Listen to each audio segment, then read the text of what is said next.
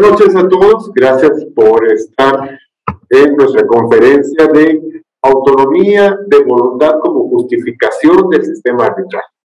Es para nosotros como Centro de Conciliación de Arbitraje que estamos constituidos desde Guatemala, la ciudad de Quetzaltenango. Un gusto que ustedes estén con nosotros, eh, sobre todo personas que nos han escrito inscribiéndose desde diferentes partes de América Latina, sobre todo Centroamérica. Hay un gran eh, número de personas de Honduras, hay personas también de Nicaragua, Guatemala y en su minoría, pero también hay personas de Colombia, México, entre otros países. Así que buenas noches a todos. Gracias por haber aceptado la invitación que les hicimos llegar hace algunos días para que estuviéramos presentes en esta conferencia de autonomía de voluntad como justificación del sistema arbitral. Bueno, eh, estamos transmitiendo en este momento a través de Facebook, también hay personas que nos están viendo a través de YouTube, pero también eh, hay personas que nos están escuchando a través de Spotify, no el día del evento, sino un día o dos días después del evento, los cuales también son de Estados Unidos y hay unos de Europa. Entonces, para nosotros es un gusto que estén también con nosotros. Nosotros, como Centro de Conciliación de Arbitraje, somos los organizadores, pero eh, también esto no fuera posible sin patrocinadores. Es por eso que nosotros tenemos como patrocinadores a la Casa de Huéspedes Mi Familia, que es un lugar para las personas que desean estudiar en la ciudad de Quetzaltenango, Guatemala. Hay que recordar que la ciudad de Quetzaltenango, Guatemala, es una de las principales ciudades que tienen las mejores universidades del país. Entonces, hay muchos estudiantes que se vienen a esta ciudad y nosotros queremos darles eh, un apartamento, servicio de comida, entre otros. Casa de de familia, lo pueden buscar ustedes en Facebook y es a través del teléfono también más 502 7767 6653. También se encuentra eh, el bufete jurídico al cual también pertenezco. Eh, como patrocinador, nosotros nos especializamos en derecho corporativo, eh, derecho empresarial y también tenemos cobertura para diferentes países de América Latina. Y se encuentra también como patrocinador diseño, arquitectura y avalúos de A al cuadrado. Eh, ustedes pueden escribirle a través del más 502 55 86 16 32. Más 502 55 86 16 32. Es un grupo de profesionales que se dedican a realizar avalúos comerciales, financieros, los cuales muchas veces ayudan a los profesionales del derecho para cualquier problema o litigio que tengan o para hacer evaluaciones para temas de testamentos, entre otros. Entonces, ellos están certificados y también cuentan con eh, servicios de diseño de arquitectura y diseño de cualquier equipo de infraestructura que les en su oficina o casa, etc. Es de A al cuadrado. Muy bien, entonces vamos a empezar con esta, este tema interesante. Les digo la temática de cómo vamos a desarrollar esta conferencia. Las preguntas las van a poder realizar a través de los comentarios que están a través de Facebook o a través de YouTube, o si nos están escuchando a través del Spotify, nos pueden escribir a demandas arroba conciliación y entonces, nos pueden hacer las preguntas a través de todos los canales, pero también, si ustedes gustan, las personas que nos escuchan o, o después de la conferencia puede surgir una que otra inquietud, nos pueden escribir a nuestro WhatsApp de conciliación y arbitraje. El WhatsApp de conciliación y arbitraje es el más 502 33 19 56 29. Entonces nos pueden hacer las preguntas a través de los medios y nosotros a lo largo de la conferencia, si están viendo el video, lo vamos a dar respuesta. Caso contrario, vamos a escribirles un correo electrónico o WhatsApp con la resolución de la inquietud. Las personas que desean tener diploma, oigan, las personas que desean tener diploma por la asistencia de este evento, lo van a poder hacer a través del formulario que también vamos a estar compartiendo en constantes eh, veces, a través de los comentarios, formulario que eh, deberán de completar y de esa manera ya nosotros tenemos los datos y en los posteriores días, máximo cinco días, van a poder tener su diploma ya en su correo electrónico que nos coloquen y si no pueden descargar el correo electrónico nos avisan y se lo mandamos a través del WhatsApp. Como conciliación de arbitraje tenemos diferentes cursos y diplomados, nos pueden escribir también para saber qué cursos y diplomados tenemos para los diferentes países de América Latina. Bueno, y empezamos, empezamos eh, de parte de la licenciada Carol Pastrana, que era la persona que habíamos designado para que impartiera ese tema, se iba a hacer disculpar toda vez de que ella tuvo un inconveniente, entonces, bueno, eh, voy a dar yo el tema y esperamos que en una próxima oportunidad la licenciada Carol Pastrana se conozca. Me presento nuevamente, Américo Girón, soy gerente general del Centro de Conciliación de Arbitraje Sociedad Anónima. Tengo una maestría en la eh, egresado de la Pontificia Católica Universidad de Chile, en Derecho de la Empresa. He sacado pasantías en el Centro de Arbitraje de la Cámara de Comercio de Bogotá. He sido docente de Derecho Arbitral en universidades de Guatemala. He sido docente universitario también de diferentes cursos en Guatemala, tanto en la Facultad de Derecho como en otras facultades. Eh, soy abogado y notario y eh, dirijo esta institución. Entonces, vamos a empezar con el tema de autonomía de voluntad como justificación del sistema arbitral. Y para ello vamos a dividir el tema en tres. Uno es el arbitraje, otro es la autonomía de voluntad y otro es el controversial y el que siempre nos han enseñado las cátedras universitarias, que es el arbitraje forzoso, que muchos, cuando yo hablo del arbitraje, me mencionan los arbitrajes forzosos, pero no me mencionan los arbitrajes voluntarios.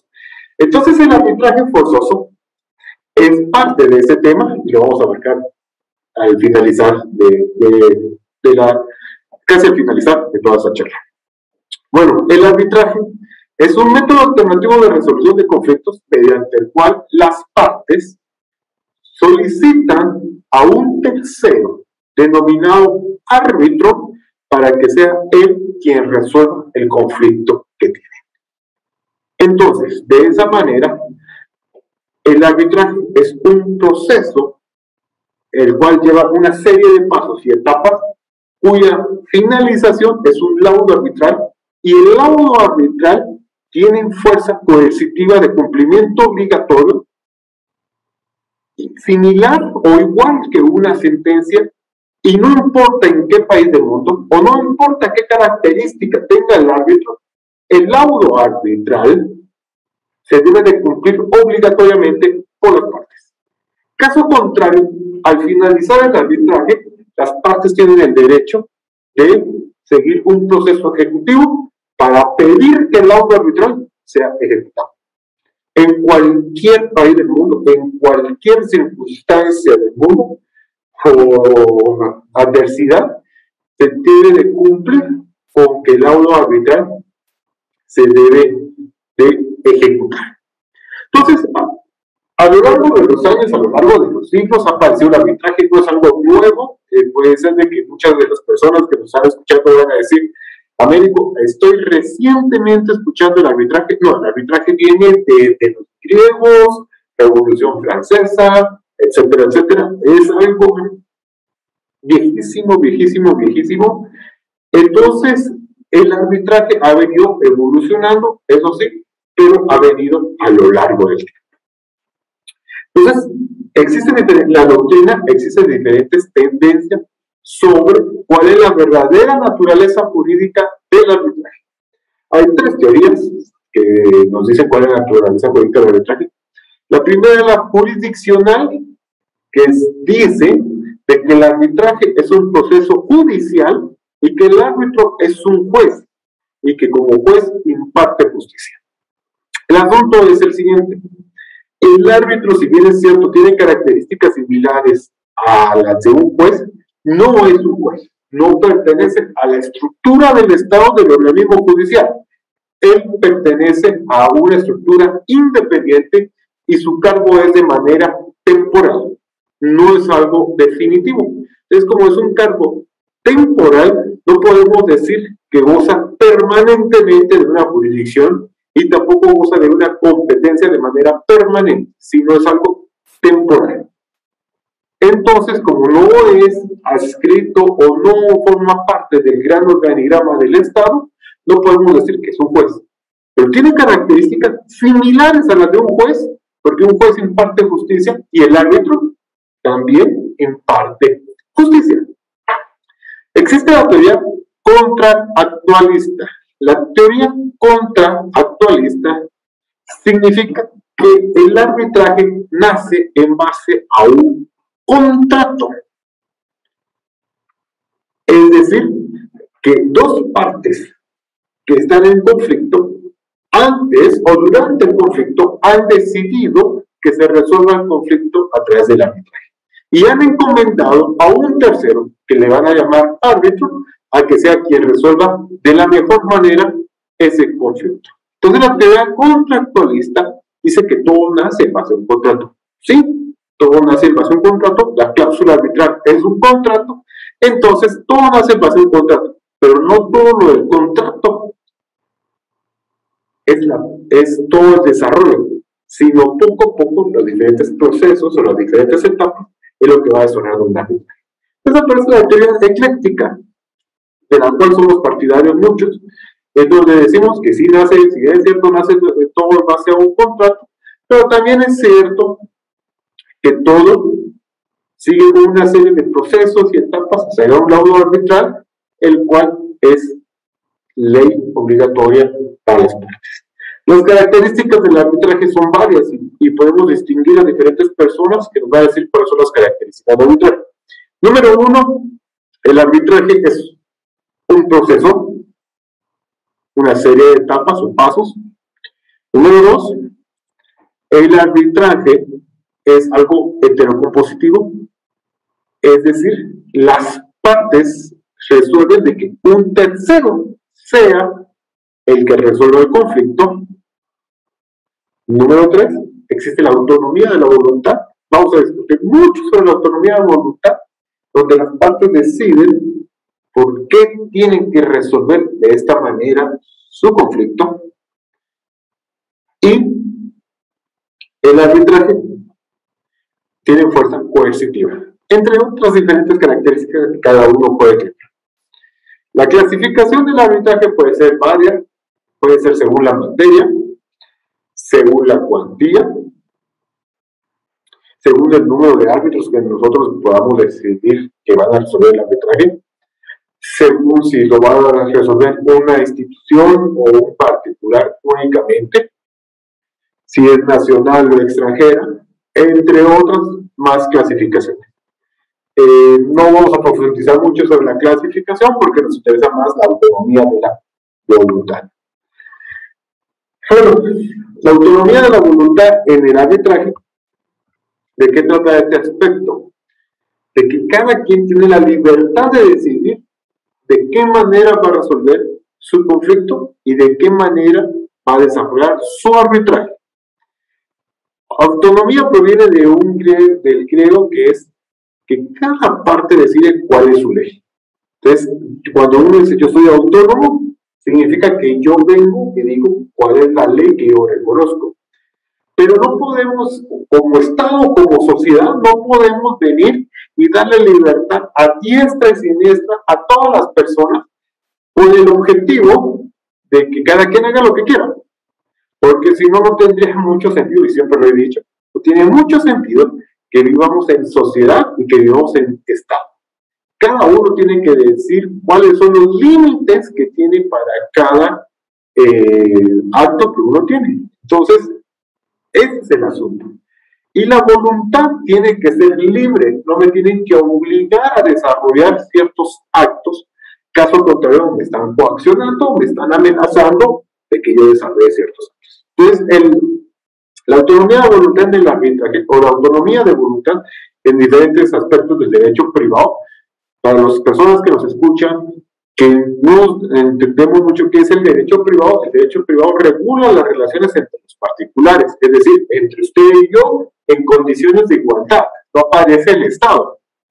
Entonces, la autonomía de voluntad es, en el derecho privado eh, es fundamental, porque se da sobre todo en legislación o en regulaciones de los contratos que realizan las partes. Entonces, ¿dónde encontramos mucha autonomía de voluntad o dónde encontramos muchos aspectos de que las partes deciden cómo se regula? Encontramos mucho en el Código Civil, que es el ordenamiento jurídico que nosotros tenemos, y para las personas de diferentes países también pueden observar su Código Civil, aparece mucho el tema de la autonomía de voluntad, sobre todo en declaraciones bilaterales como los contratos. Pero pero también aparecen en declaraciones unilaterales que no son contratos, como lo son los, los testamentos, perdón. Los testamentos eh, son, son eh, disposiciones voluntarias que tiene una persona y que tiene derechos y obligaciones para las personas que reciben esa declaración voluntaria.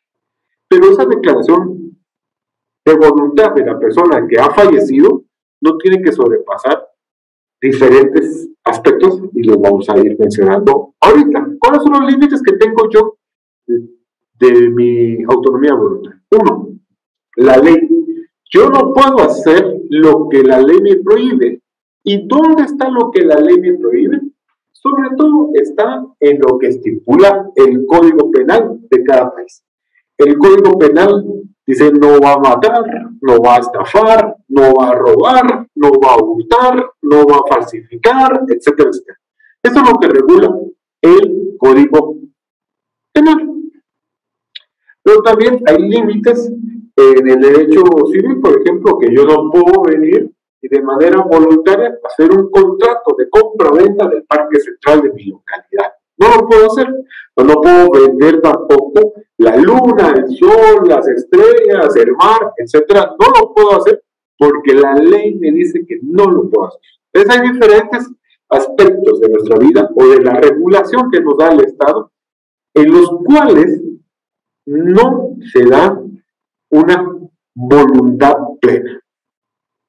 Pero aparte de eso, de que la ley nos dice eso, si estamos hablando de arbitraje, entonces, ¿qué nos habla la ley sobre los límites que nos coloca el tema de la ley en el arbitraje? Yo no puedo colocar, aunque lo diga expresamente en el contrato, que voy a someter a arbitraje cualquier asunto del Código Penal. No lo puedo hacer. Y tampoco puedo hacer yo colocar de manera expresa que cualquier asunto de pensión alimenticia lo voy a llevar por arbitraje o cualquier asunto de laboral lo voy a llevar por arbitraje. No lo puedo hacer porque la ley me lo prohíbe y porque la ley de arbitraje me dice cuáles son las competencias que tiene un tribunal arbitraje. Bueno, aparte de la ley, aparece la moral y las buenas costumbres. Eso es muy relativo según las características de cada lugar, de cada comunidad o de cada sociedad. Decir, qué es bueno y qué es malo según determinadas costumbres. Entonces, de esa manera, nosotros, según nuestro leal saber y entender del contexto en que nos desarrollamos, decimos qué es bueno y qué es malo y hasta dónde es permitido que yo declare eh, mi voluntad de manera plena. Por ejemplo, no puedo venir y decir yo voy a vender eh, todos los perritos de la comunidad porque según la costumbre o la moral, no son míos, son mascotas que la gente quiere, entonces, eh, pues que esté prohibido. Y otro aspecto también es el orden público, es decir, mantener cierta disciplina o cierta eh, paz social dentro de nuestra comunidad, según lo que determine el Estado por orden público. Entonces puede ser de que por orden público entendamos la protección de los menores, la protección de los trabajadores la protección de ciertos intereses del Estado, entonces eso es un límite, la autonomía de la voluntad no es algo 100% que se nos da a los ciudadanos, sino de que tiene ciertos límites, como todo, las regulaciones que nos da el Estado. Legítimos derechos a terceros, es decir, ¿qué derechos le puedo dar yo a ciertas personas según mi autonomía de voluntad? Y aparecen también los límites de la autonomía de voluntad en el arbitraje. En el arbitraje, puedo decir que someto al arbitraje, mas no puedo decir que yo voy a someter ciertas cosas de mi vecino o de mi pareja, etcétera, etcétera, hacia el arbitraje, porque son cosas que yo, eh, son personalísimas, el arbitraje es algo personalísimo, son cosas de que yo decido llevar por el proceso no son cosas que yo digo, cualquier persona de mi comunidad lo pueda llevar por el arbitraje, no los puedo obligar. Bueno, el acuerdo arbitral debe tener ciertos requisitos. Lo platicamos en la conferencia pasada, y es el objeto de cada cápsula que vamos concatenando o uniendo diferentes conferencias. Y para las personas que no nos vieron, pueden buscarnos en el timeline que tenemos eh, en Facebook o también en la biblioteca que ya tenemos en YouTube, que vamos a ir armando, y que también, o en Spotify pues pueden escuchar lo que dijimos en la conferencia de acuerdo arbitral, la que dimos hace como un mes, que es qué requisito tiene que tener un acuerdo arbitral. Y la mayoría de legislaciones de los países que nos ven, o de la mayoría de personas que nos ven, nos dice que tiene que estar por escrito. También nos dice que tenemos que demostrar que hemos colocado esa cláusula arbitral y que la podemos probar. Es decir, que tiene que estar por escrito, ya sea por un mensaje de texto, por lo electrónico, telegrama, etcétera, etcétera. Tiene que contener ciertas características como qué conflicto vamos a someter al arbitraje, qué derechos y obligaciones van a tener cada una de las partes. También se, se menciona eh, ciertos términos del proceso, como el idioma, el lugar, el reglamento o las reglas a seguir la legislación a seguir también. Esos son los requisitos del acuerdo arbitral. Pero también las funciones del acuerdo arbitral es a quién le va a dar derechos y obligaciones ese acuerdo arbitral. Le da derechos y obligaciones al árbitro. Si ustedes utilizan el servicio de un centro de arbitraje, le da derechos y obligaciones al centro de arbitraje. Le da derechos y obligaciones al que va posiblemente a ser el árbitro, el secretario del arbitraje, pero también le va a dar derechos y obligaciones a las partes que están sometiendo el conflicto a través de ese proceso. Y la independencia del acuerdo arbitral es más que todo de que el acuerdo arbitral puede estar ya sea en un contrato o en una cláusula arbitral por separado. O sea, unida, perdón, unida al contrato. Es decir, puede estar fuera del contrato, en otro contrato independiente, o puede estar dentro del contrato. ¿Pero qué significa esto? A pesar de que esté en el mismo contrato, lo que diga ahí es diferente o es separado de todo el resto del contenido del contrato. Es decir, si el contrato es nulo, no significa que la cláusula arbitral vaya a ser nula. Goza de autonomía o independencia la cláusula arbitral.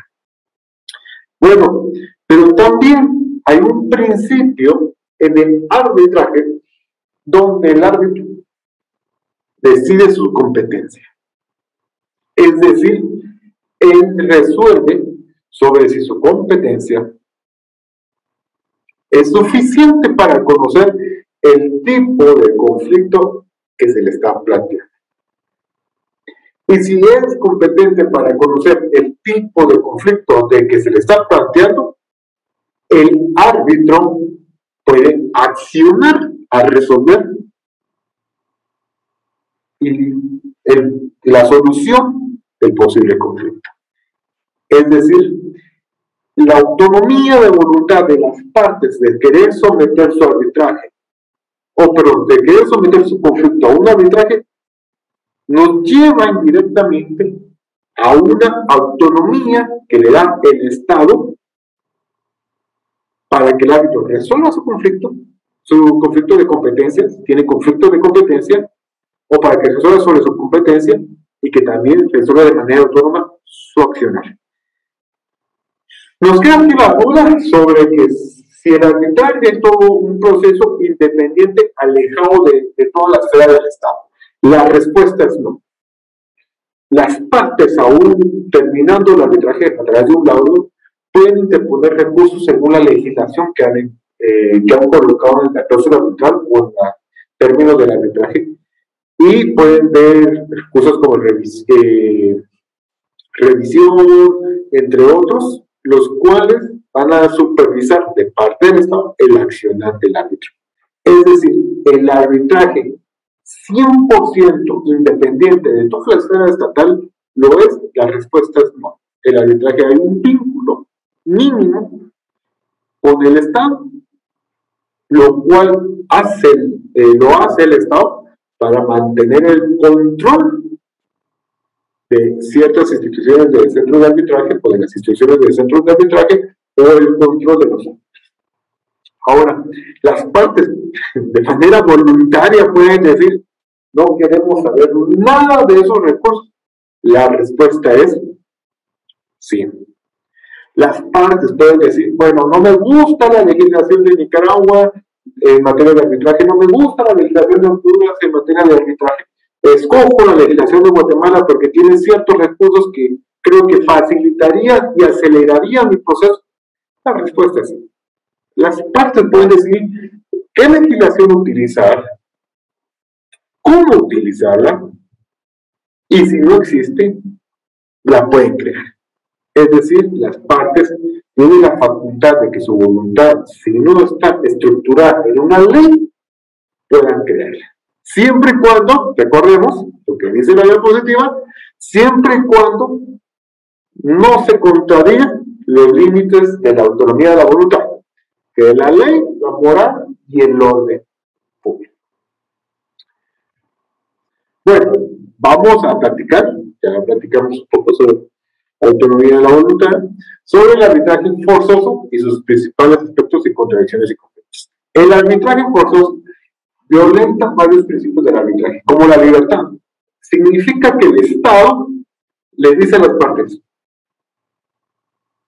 no van a resolver su conflicto a través del aparato estatal, sino lo van a resolver a través de un arbitraje comercial o privado, o lo van a resolver a través de un proceso separado que el Estado les designa. Si el Estado les designa cuál es el proceso a seguir, significa que el Estado no le está dando la libertad, les está imponiendo, les está imponiendo que deben de seguir. Y les doy un ejemplo. Por ejemplo, les doy ejemplos. Por ejemplo, en Guatemala existe el arbitraje forzoso en materia laboral. Eh, las partes pueden decir no llevamos el arbitraje laboral. La respuesta es no. Es obligatorio que las partes lleven el arbitraje laboral si es un conflicto colectivo. En Chile hay también arbitraje forzoso en materia laboral, pero también hay un arbitraje forzoso en materia de la ley de aguas, muy controversial, eh, pero el Estado dice, no quiero resolver ese conflicto, resuélvanlo por arbitraje, que es un proceso separado, pero así, yo les digo cómo tienen que resolver ese proceso. Eh, cada uno de ustedes que nos están viendo pueden tener varios ejemplos de arbitrajes forzosos, los cuales son eh, contradictorios del principio de la libertad de acción.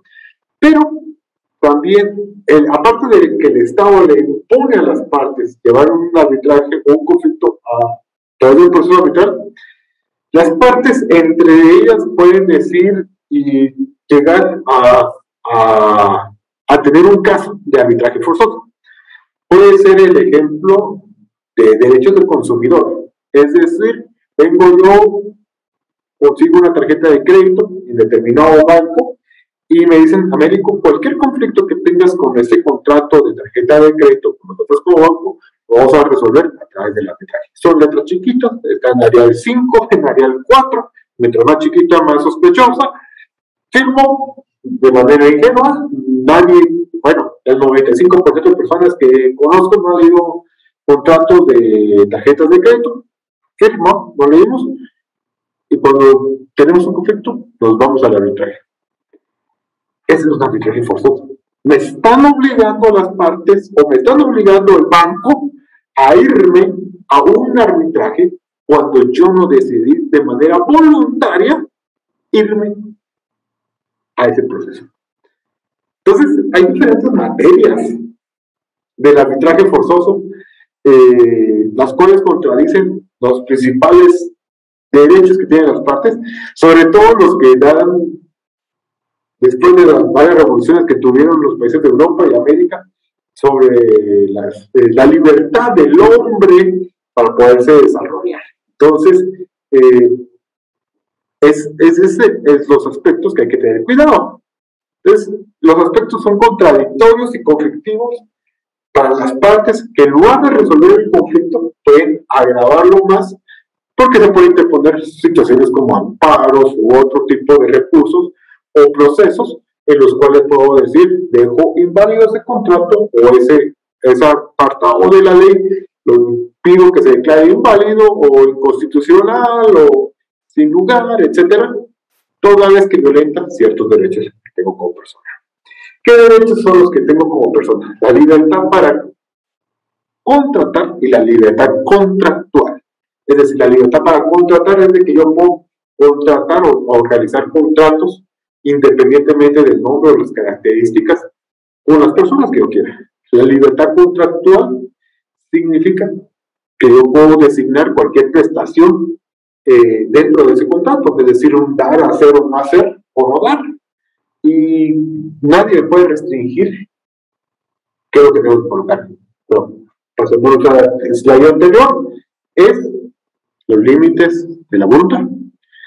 Eh, el convenio arbitral forma parte de la autonomía de la voluntad, ya lo dijimos, y en ese convenio arbitral podemos decir qué competencia puede tener el tribunal arbitral según la materia que le queremos designar.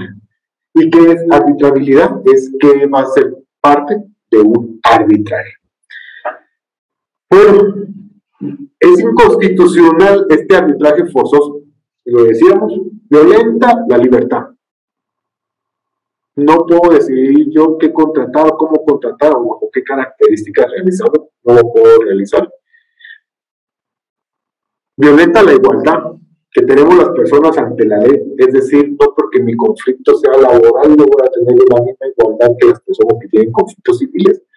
O lo de la tarjeta de crédito, violenta la igualdad que tengo con el banco al momento de pedir el servicio de tarjeta de crédito y que el servicio de tarjeta de crédito es un servicio de derecho civil o derecho mercantil que se transforma en derecho del consumidor. Y, esa, ese aspecto de que colocan cláusula arbitral de manera maliciosa violenta mi derecho como una de las partes más débiles que tenemos, que tiene la relación civil o la relación mercantil o la relación contractual. Es decir, yo soy una parte desfavorecida, la cual no tengo acceso a la información que tiene que proveer el servicio, razón por la cual puedo decir de que estoy en una situación de desventaja y como soy en una situación de desventaja, no tengo la igualdad que la ley me dice que tengo. Y la tutela judicial efectiva, es decir, que el Estado nos debe de garantizar el acceso a la justicia y no esquivar su responsabilidad de acceso a la justicia. Otra parte es que el Estado también no venga y regule demasiado aspectos como el arbitraje o aspectos de procesos arbitrales, porque también violenta la libertad de que yo tengo como ciudadano de escoger bajo qué método alternativo de resolución de conflictos deseo resolver el problema que tengo. Si a mí me interesa que mi problema se resuelva de manera pronta, se resuelva de manera inmediata, especializada, en el idioma que yo quiero, bajo la legislación que yo quiero, etcétera, etcétera, el Estado no me tiene que colocar impedimentos para realizarlo, entonces el Estado me tiene que dar el acceso para, para que yo tenga ese, esa justicia que yo he seleccionado. Pero si yo no quiero tener un proceso rápido, tengo tiempo suficiente tengo 10 años para llevar un proceso civil, eh, tengo dinero suficiente para llevar un proceso civil durante 10 años porque no me interesa que se resuelva, sino entramparlo más. Eh, me gusta la legislación de mi país eh, y no me importa que el juez no sea especializado en la materia que yo soy designándole para que resuelva. bueno, entonces la opción de la justicia estatal la puedo tomar y el Estado también no me tiene que decir que va a esquivar resolver bueno, espero sus dudas o sus inquietudes a lo largo de los comentarios. Hemos hecho así pequeñas cápsulas porque de esa manera se nos facilita también el tema de la transmisión, tanto en Spotify como YouTube, etcétera, etcétera, etcétera. Muy bien, entonces agradezco a cada una, cada uno de, nuestros patrocinadores. Eh, y bueno, el evento es organizado por Conciliación y Arbitraje Sociedad Anónima. Eh, nosotros, como les decía, estamos ubicados en Guatemala y eh, pero nuestro servicio lo prestamos para cualquier país de América Latina a través de manera virtual. También como posicionado está la Casa de Huéspedes de mi familia, que es una casa de huéspedes para estudiantes, ubicado en la ciudad de Quetzaltenango y el teléfono es el más 502 767 6653. Está también como patrocinador bufete jurídico Girón, el bufete jurídico Girón, al cual también yo pertenezco. Eh, miramos mucho tema o asesoramos mucho temas de derecho corporativo o de derecho empresarial en Ciudad de Quetzaltenango y también en diferentes países de América Latina. Y nuestro patrocinador también es da dos Shela. La página de internet de da dos Shela es disarap de pequeña, pequeña.com. Ofrece los servicios de avalúos de bienes inmuebles, urbanos, rurales, estudios de impacto ambiental, levantamiento de planos, diseño y planificación de proyectos arquitectónicos, remodelación de espacios e interiorismo, presupuesto de edificación, su teléfono es el más 502 7767 3276. El correo electrónico es info arroba y lo pueden buscar también a través de Facebook o a través de Instagram. Si quieren diploma, ya lo he comentado, eh, lo pueden ustedes solicitar a través del formulario que lo estamos compartiendo en este momento. Así que no me resta más que nuevamente agradecerles y ante cualquier duda estamos para servir. Pasen buena noche. Gracias.